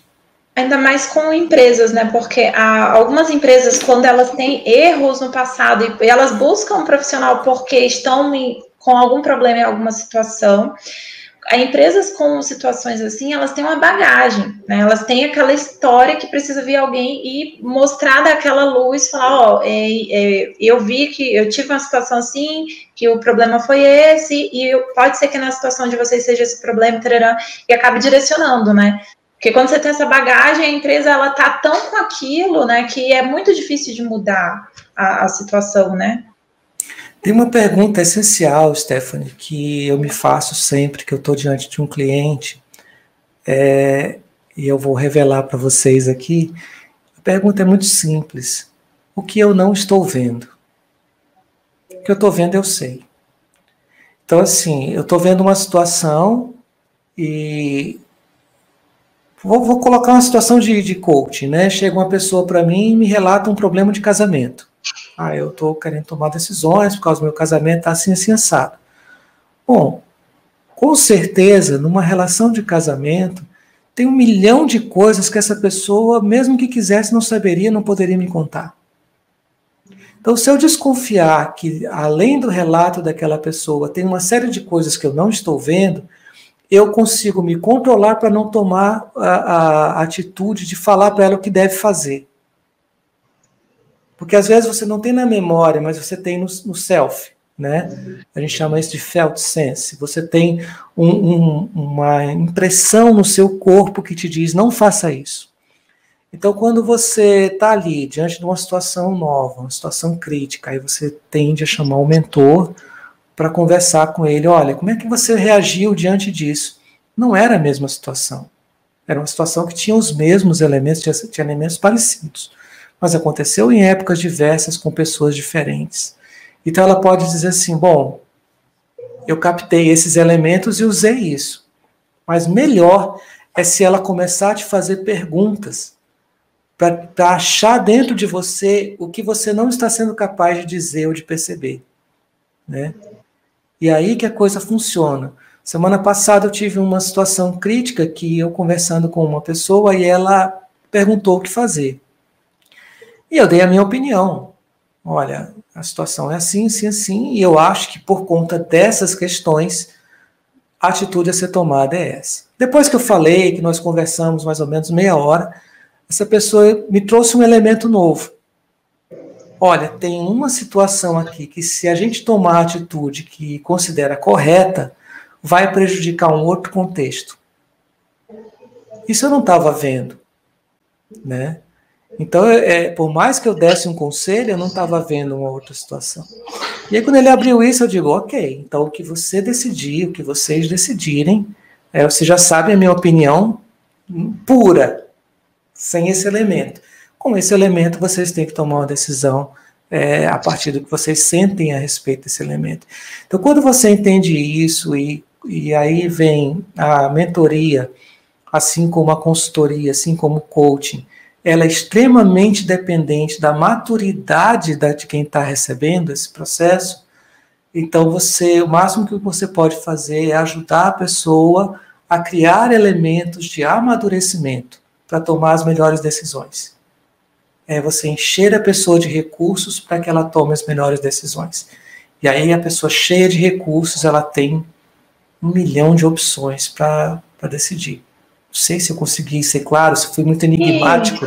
Mas, Não, é... ó, essa questão até do, do enigma, é, as perguntas para o meu trabalho são essenciais. Tá? As perguntas a gente tem que. O advogado ele tem que saber fazer perguntas para saber as possíveis respostas e o que ele pode usar disso. Ele tem que saber fazer perguntas para a audiência, para é, resolver um caso, para construir argumentos. Então, perguntas são essenciais. Só que não são qualquer perguntas, né? Quaisquer perguntas, são as perguntas certas. Então, é. a, a, gente tem que aprender a fazer perguntas e tem que ter alguém que saiba fazer as perguntas certas. Porque senão não adianta, né? Você está ali simplesmente né, curioso sobre o assunto e não realmente com um, um sentido por trás, um propósito, né?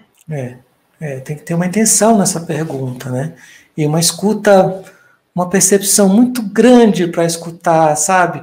É, um gesto te diz muita coisa. Tem um caso clássico, Stephanie, na administração, quando a gente fala sobre recursos humanos, isso é um caso muito clássico, é, de uma empresa onde o entrevistador, o selecionador, o recrutador, ele tinha dois candidatos para um cargo executivo de alto salário e dois muito qualificados, muito, muito qualificados. E um era recomendado pela diretoria da empresa e o outro não. Esse que era recomendado pela diretoria da empresa, quando ele chegou para a entrevista, ele olhava no relógio toda hora. E aí o entrevistador ficou um pouco curioso com aquela, aquela insistência em olhar no relógio, né? Perguntava, não, tá tudo bem? Não, tá tudo bem e tal. Você está atrasado para alguma coisa? Não, tá tudo certo. E ele continuou a entrevista, olhou as qualificações. O segundo, que era menos qualificado, chegou e fez uma entrevista padrão, sem nenhuma intercorrência. Mas esse que foi, que olhava no relógio, o entrevistador disse assim: vou deixar você na porta e acompanhou a pessoa na saída, batendo um papo, tranquilo e tal, até na porta. Quando ele chegou na porta da empresa, a esposa do, desse, desse homem estava no carro esperando. Uma situação normal, né? Ele veio para a entrevista, estava preocupado porque a esposa estava lá. Ele voltou para a diretoria e disse: Olha, eu vou recomendar o menos qualificado, ele vai ser melhor para a nossa empresa. Você está louco? Aí desconsideraram a opinião do entrevistador. Era uma impressão que ele tinha, um felt sense, né? E aí ele tinha esse sentimento, não vai dar certo com esse cara. Mas a empresa insistiu e contratou o mais qualificado, porque teoricamente era a pessoa que se daria melhor. Três meses depois, a mulher entra na empresa fazendo um escândalo, né, rodando a baiana Meu e tal, Deus. na frente de clientes, aquela coisa toda, aí o rapaz foi Barracos demitido. de família. Então, assim, em muitas situações a gente precisa ter, e aí na sua área é muito, muito, muito importante, né? A gente precisa ter uma capacidade de escutar o que não está sendo dito, não com um pré-julgamento, mas com felt sense tem alguma coisa nessa história que eu não sei dizer o que é, mas não está batendo. E aí quando você tem esse sentimento que geralmente é aqui na boca do estômago mesmo, fisicamente, né? Você sente isso, você faz uma pausa, ou você busca mais perguntas, ou você suspende aquela conversa para começar um tempo depois, de forma que aquela situação se revele. E aí você vai em frente. Mas eu não quero te ensinar a tua área, você está só dando dicas. Não, você está falando, eu fico tendo um monte de insights, né? De fato, para o advogado é um ataque cardíaco se um cliente ele, ele passa uma situação e depois ele, ah, mas tem um negócio que eu não falei e tal, entendeu? E o advogado, ele querendo ou não, tem que ter essa esperteza, né? E, e, o advogado, assim como um consultor, um coach que você procure, tem que ser uma pessoa de confiança. E você, enquanto cliente, tem que buscar aquela pessoa porque você confia nela e falar abertamente a situação, né? Uhum. E não uhum. esconder, né? Porque senão, porque assim, o, o, profissional, o coach, o mentor, o advogado, ele quer o melhor para você que está contratando ele, né? Para a empresa, enfim. Então tem que ter essa relação de confiança mesmo. O que eu queria te perguntar mais, Ronaldo, é qual que é a cereja do bolo do planejamento estratégico? O que, que você acha que é a cereja do bolo? A cereja do bolo é um ano depois você analisar os indicadores. Você criar os indicadores, que sejam dois, três indicadores, não precisa ser 50.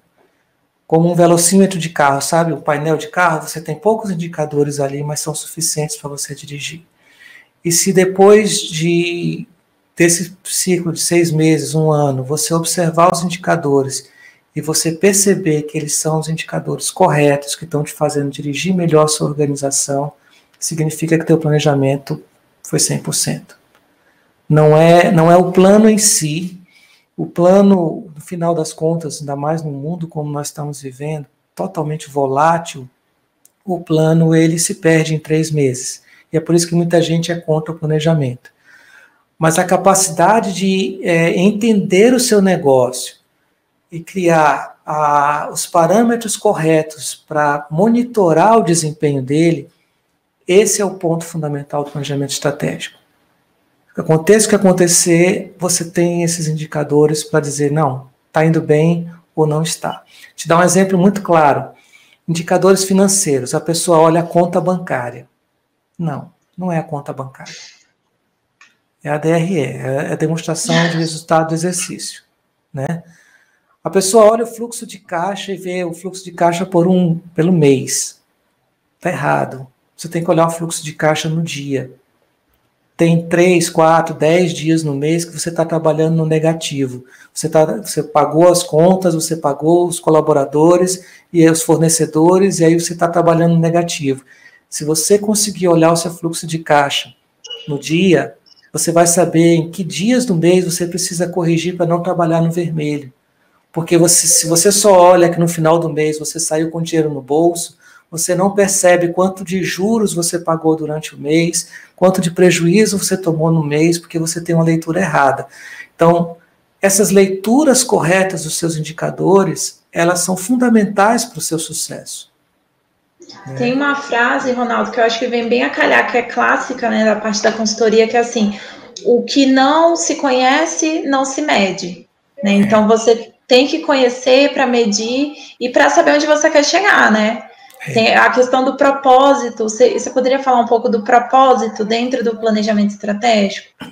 É, há um tempo atrás, o planejamento estratégico clássico era visão, missão e valores.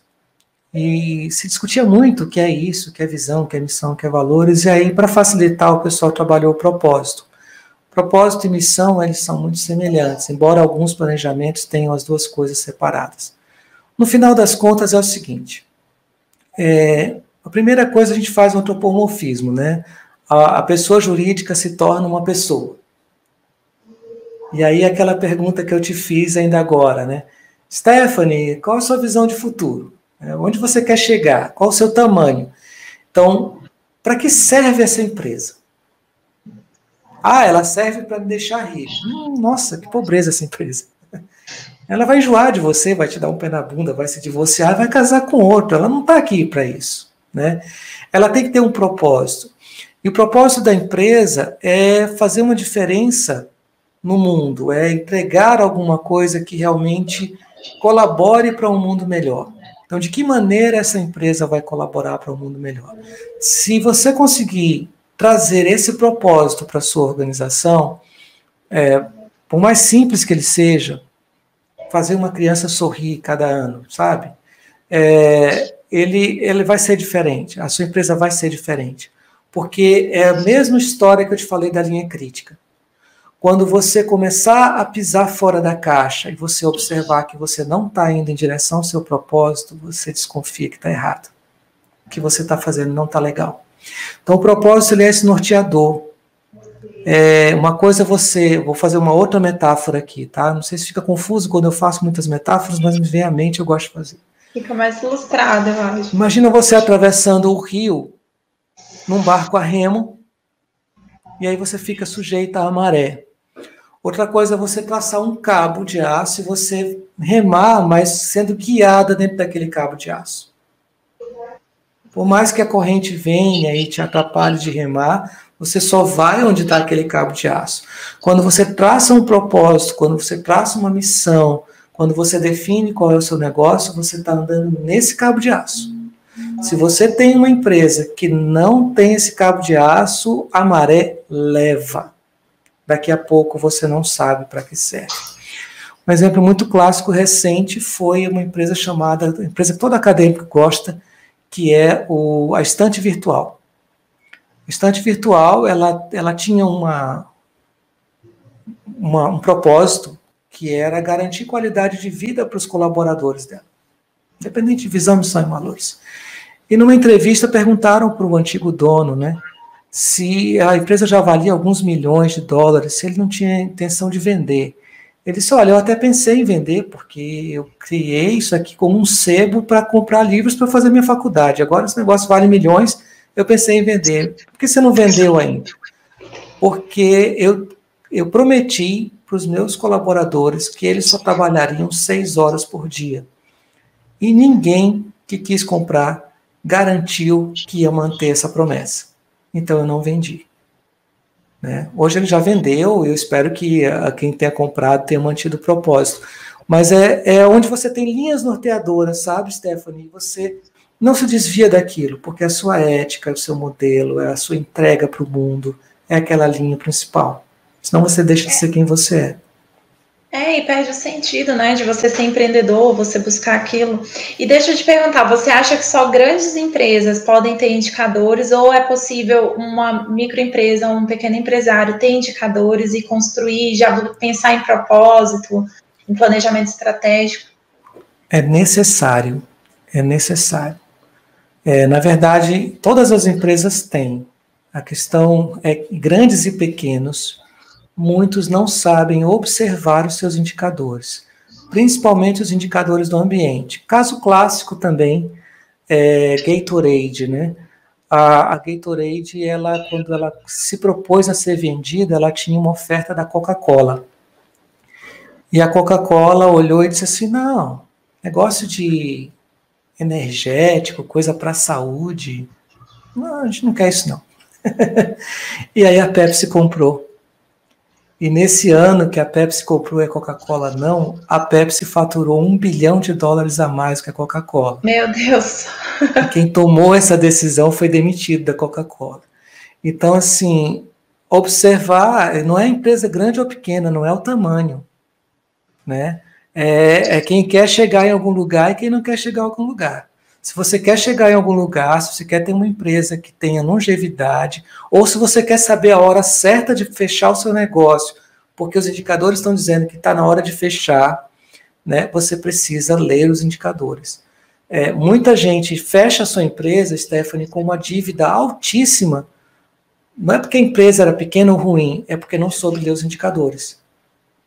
Uhum. Eu acho que muitas empresas nem sabem, né, assim, o que são indicadores, como eu posso criar, porque talvez vai se inspirar. E tem a questão do copia e cola, né? Ah, eu me inspiro numa empresa, os que sabem de indicadores vão lá, copiam um indicador de uma outra empresa e acham que vai funcionar no seu, né? É verdade, isso é muito verdade o que você está dizendo. Ah, uma estratégia, ela, eu não posso ir lá na tua empresa, mesmo que eu fosse advogado, eu vou lá na empresa da Stephanie e vou co copiar a estratégia dela. Tem muita gente fazendo isso mesmo. Né? Então a gente vê, por exemplo, a estratégia que a Cacau Show montou foi uma estratégia espetacular e tornou a Cacau Show um, um sucesso de vendas no Brasil. E eu já vi redes de farmácias copiando a estratégia da Cacau Show. Cresceram, né? Mas elas não têm o mesmo brilho da Cacau Show. A farmácia, gente, eu não consigo imaginar isso. É uma estratégia básica que eles montaram, foi, foi uma sacada genial. Porque o que, que foi que a Cacau Show fez? A Cacau Show descobriu que ela não é uma empresa de chocolates, ela é uma empresa de presentes. E ela sabia que na época quem mais vendia presentes era o Boticário. Então o que a Cacau Show fez? Ela colocou uma loja sempre à frente da, da loja do Boticário. Quando você ia comprar um presente do amigo secreto, você olhava chocolate Ai, que legal. ou perfume. Ah, eu vou experimentar o chocolate. E assim a Cacau Show cresceu, sempre plantando uma loja próxima à loja do Boticário. É, era essencial que um franqueado da Cacau Show tivesse é, uma visão privilegiada da loja do Boticário. Hoje não é mais assim, mas foi assim que ela cresceu, assim que ela estourou de vendas. Não foi pelo sabor do chocolate, porque chocolate é, tem, tem deliciosos de várias marcas. Foi pela estratégia. E aí eu já vi farmácias fazendo isso. Estrondosa venda. Entretanto, é uma venda por preço e não por qualidade de produto ou, por, ou pela felicidade que está proporcionando, não é por um propósito, é por lucratividade. E sempre que você vai por lucratividade, você ganha, é como ganhar na loteria, né? Você ganha você perde. Né? Se você basear a sua vida só em dinheiro, como dinheiro não existe, ele desaparece do jeito que veio. É verdade, né? Não tem ali um, não tem um resultado eficaz, né? É. E essa questão de planejamento é muito, muito importante. Na verdade, ele pode ser aplicado até para escritórios né, de advocacia, que a princípio a tradição é que as pessoas têm a impressão que não é um negócio, e na verdade um escritório, a estrutura dele, a forma como funciona, é muito semelhante, apesar de que existem regras éticas diferentes de, das que são aplicadas para as empresas, mas na verdade ele funciona como um negócio, né? É, você tem regras de publicidade, propaganda, mas é, você abrir uma porta comercial, você é um negócio, você é uma empresa. E muitos advogados não se veem como empreendedores, isso é uma falha é, grande né?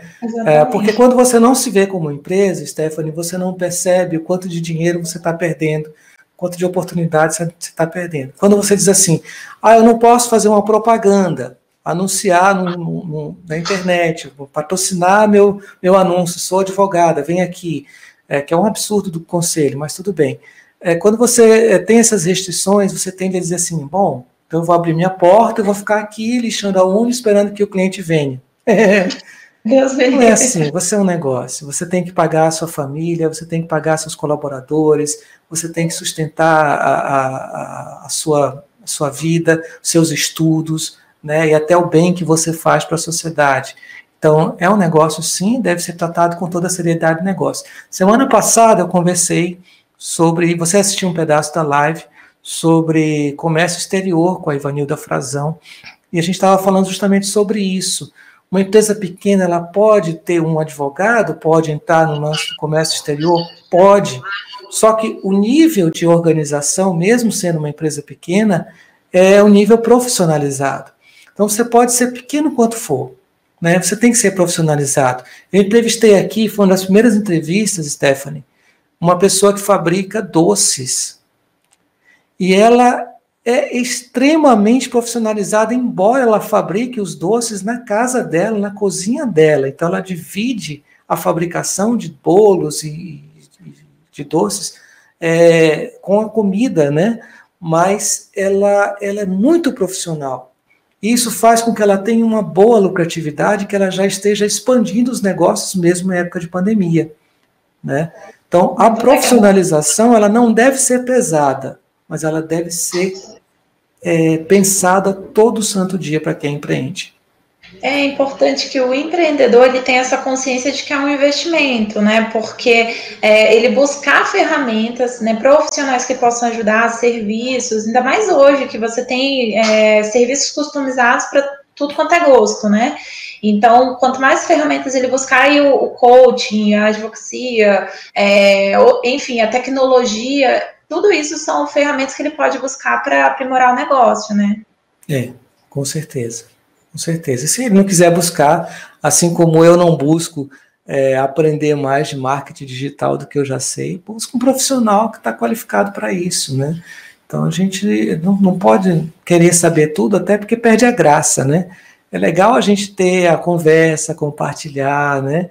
É, dizer eu não sei é tão gostoso, Stephanie, eu não sei da tua área.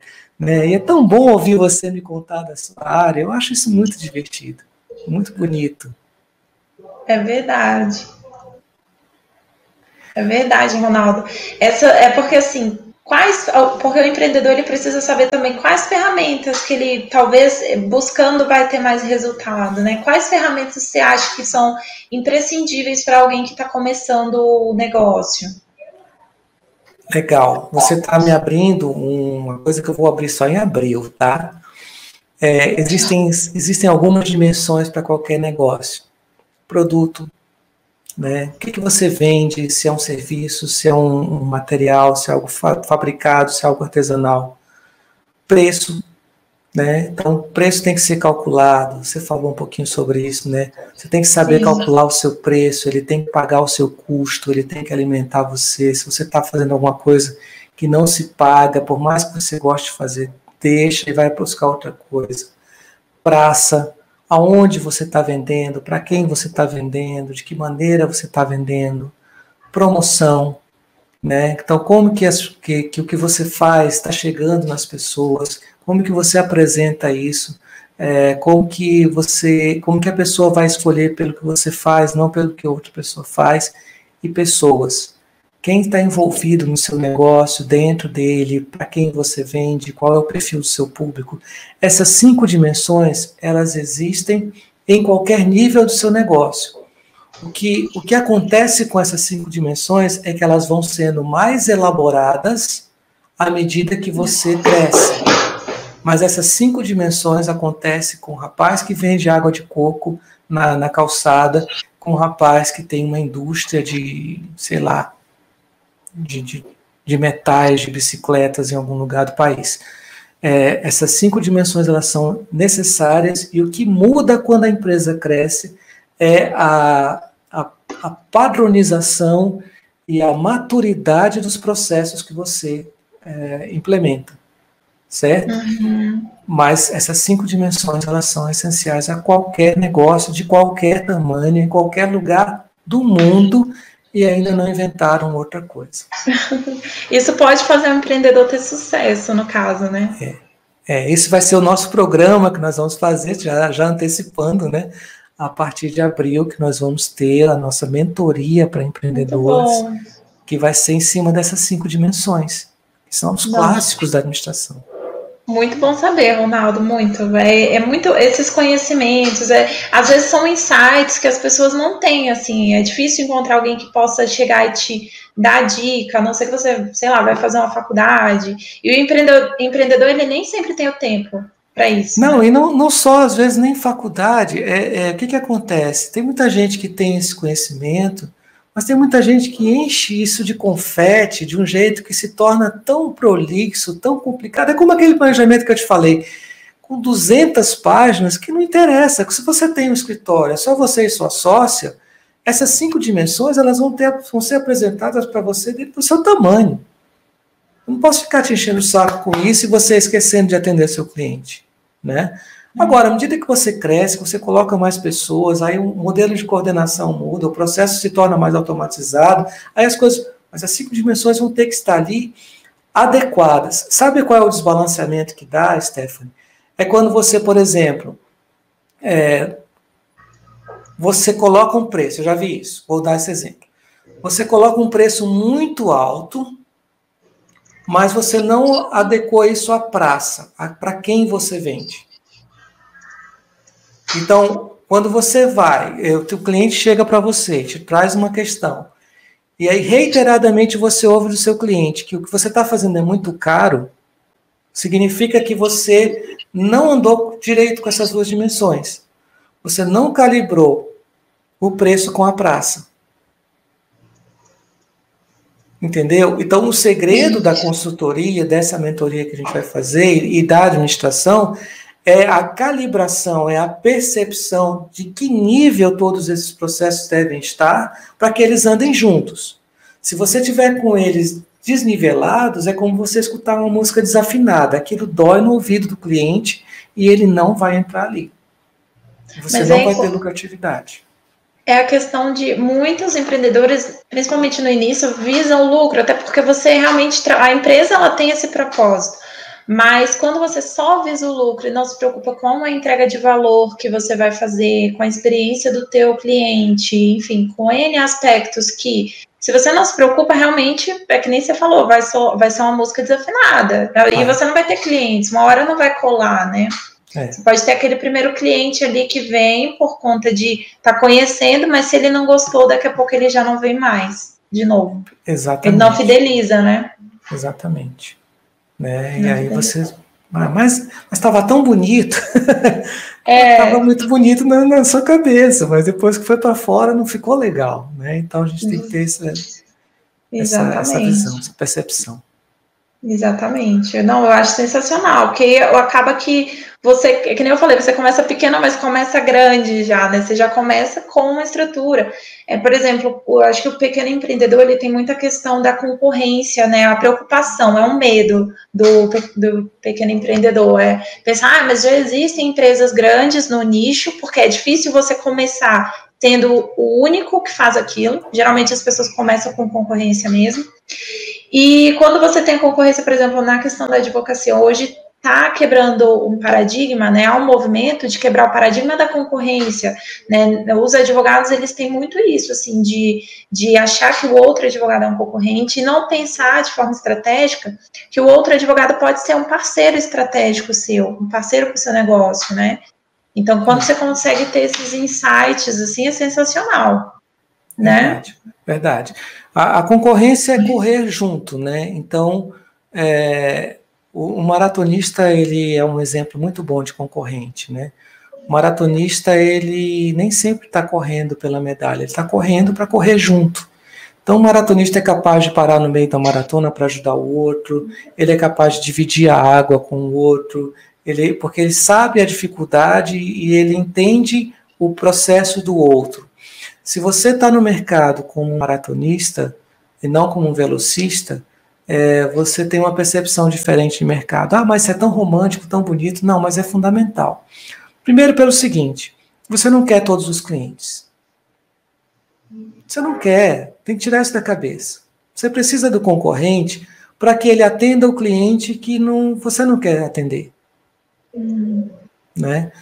Segunda coisa, você precisa é, um pouco dessa troca da experiência do exemplo do outro, da presença do outro, do que ele faz de bom, do que ele faz errado, para que você tenha parâmetros de comparação. Então, o concorrente ele é muito útil para isso. Né? Como que ele fez para captar aquele cliente que eu queria tanto? Né? Ah, ele fez isso, isso, isso. Poxa, mas isso é algo que eu não quero fazer. Então, você tem um parâmetro de é, o que você precisa fazer para conquistar determinado perfil de cliente. É isso que você quer fazer ou não é? Se não é, então qual é o teu perfil de cliente adequado? olhar para o teu concorrente com um, um olhar de alguém que está junto com você nessa, nessa estada de vida é muito saudável. E aí sim, é, fazer amizades, você também não quer amizades, não quer parceria com todo mundo que está na pista. Né? Então você vai escolher como você escolhe os seus amigos, você vai escolher três ou quatro parceiros. Eu já vi situações em que um escritório de advocacia foi alertado por outro escritório de advocacia de um perigo que estava correndo. Isso é muito bacana, porque é, ele deixou de atender um cliente porque sabia que ia prejudicar aquele, aquele escritório. Então, é muito bacana quando vocês dois estão na mesma pista e um é capaz de dizer: Ei, está acontecendo um negócio aqui que você não sabe né? E eu não peguei a cliente porque vai te prejudicar. E aí a pessoa já fica alerta porque era um ataque que ela não esperava, né? Então, ter pessoas é, correndo junto com você é fantástico. Né? Em qualquer profissão, em qualquer área, em qualquer mercado. Maravilhoso, é verdade. Eu compartilho dessa ideia. Eu acho que a gente trocar ideias, é, buscar é, outras experiências é sensacional, porque você acaba agregando aquele conhecimento para você, às vezes com os erros dos outros, né? Muitas vezes, vendo a outra pessoa uhum. errar, você evita um erro no seu caminho. E você errando também, contando né, os seus aprendizados, você também acaba apoiando as outras pessoas. Quando Existe você percebe isso. os seus erros no outro, né? É, e a questão muito do apoio, sabia, Ronaldo? Porque é difícil você ver no empreendedorismo o apoio né? É. Assim, quando alguém está começando, é, é, difícil chegar, a não ser que sejam as pessoas muito próximas ali, mas mesmo as pessoas próximas muitas vezes não apoiam, né, o negócio. É. Então é, é, bem legal. Pessoas próximas a gente tem que ter como pessoas próximas. É, Exatamente. A gente, a gente tende a querer o apoio, é, sabe, um afago e tal, mas é, quem empreende tem que entender que é, é uma outra luta, é uma outra, é um outro caminho. Então a gente tem que poupar um pouco os nossos familiares, os nossos amigos de aplaudirem os nossos passos, sabe? Eles não são obrigados a isso. É, é, às vezes a gente quer, exige muito da família que compreenda as nossas escolhas, as nossas decisões, mas a gente precisa um momento, sabe, Stephanie, amadurecer e entender que são as nossas escolhas, não são as deles. É, nem sempre, né? Nem sempre você vai ter o apoio em tudo, né? Mas é muito bom receber o apoio, né? Ah, é gostoso, ele... claro. Mas estamos sozinhos. Sim. Stephanie, minha câmera vai desligar. Foi uma maravilha tá. conversar com você. Foi né? muito bom, Ronaldo. Tua última palavra para as nossas empreendedoras. Se quiser me perguntar mais, depois a gente vai conversar. Você fica aí que depois eu vou botar outra câmera para a gente continuar conversando, tá bom? Sim, Mas suas palavras aí de despedida para as nossas empreendedoras sem medo. Olha, é, para as empreendedoras sem medo, colhem nesse cara, sigam esse canal, porque ele sabe do que está falando, tem muita competência, muitos anos de carreira, né, Ronaldo? É, ele tem esse senso, esse dinamismo, assim, da, do empreendedorismo na veia, né? Ele é empreendedor também, então colhem nesse homem e sejam corajosas, tenham propósito, né? Pensem muito nisso, assim. Também sejam gentis com vocês mesmas e flexíveis, porque não é porque você traçou aquele plano que você também não pode ir adaptando conforme as coisas, né, vão acontecendo. Então, ter essa sabedoria. E eu queria muito agradecer por estar aqui, Ronaldo, muito demais, foi maravilhoso para mim. Nossa, tive vários insights, anotei tudo aqui. É, queria agradecer a todo mundo que está me dando apoio, que veio aqui comentar, mandar um beijo, mandar um oi. Eu vi todo mundo aí comentando, fiquei tão feliz e que possamos ter mais momentos assim. Então, contem comigo. Ah, legal, Stephanie. Cara, eu, eu só fiquei pensando uma coisa assim: a gente conviveu um bom tempo e conversou tão pouco, né? Mas que bom. Sim, mas foi, que bom te foi ver muito bem, bom os momentos também que a gente conviveu. É, muito legal, muito bom. Um abraço para sua família. Quero conhecer seu maridão. Eu acho Sim. que a gente vai ter algumas parcerias para fazer aí, pelo que eu estou vendo. E Sim. olha, muito legal. Até a próxima. Conta comigo, Ronaldo. Obrigada. Para você também, um beijo, beijo. na sua família. Tchau para todo mundo que nos assistiu e até a próxima. Tchau, gente. Obrigada.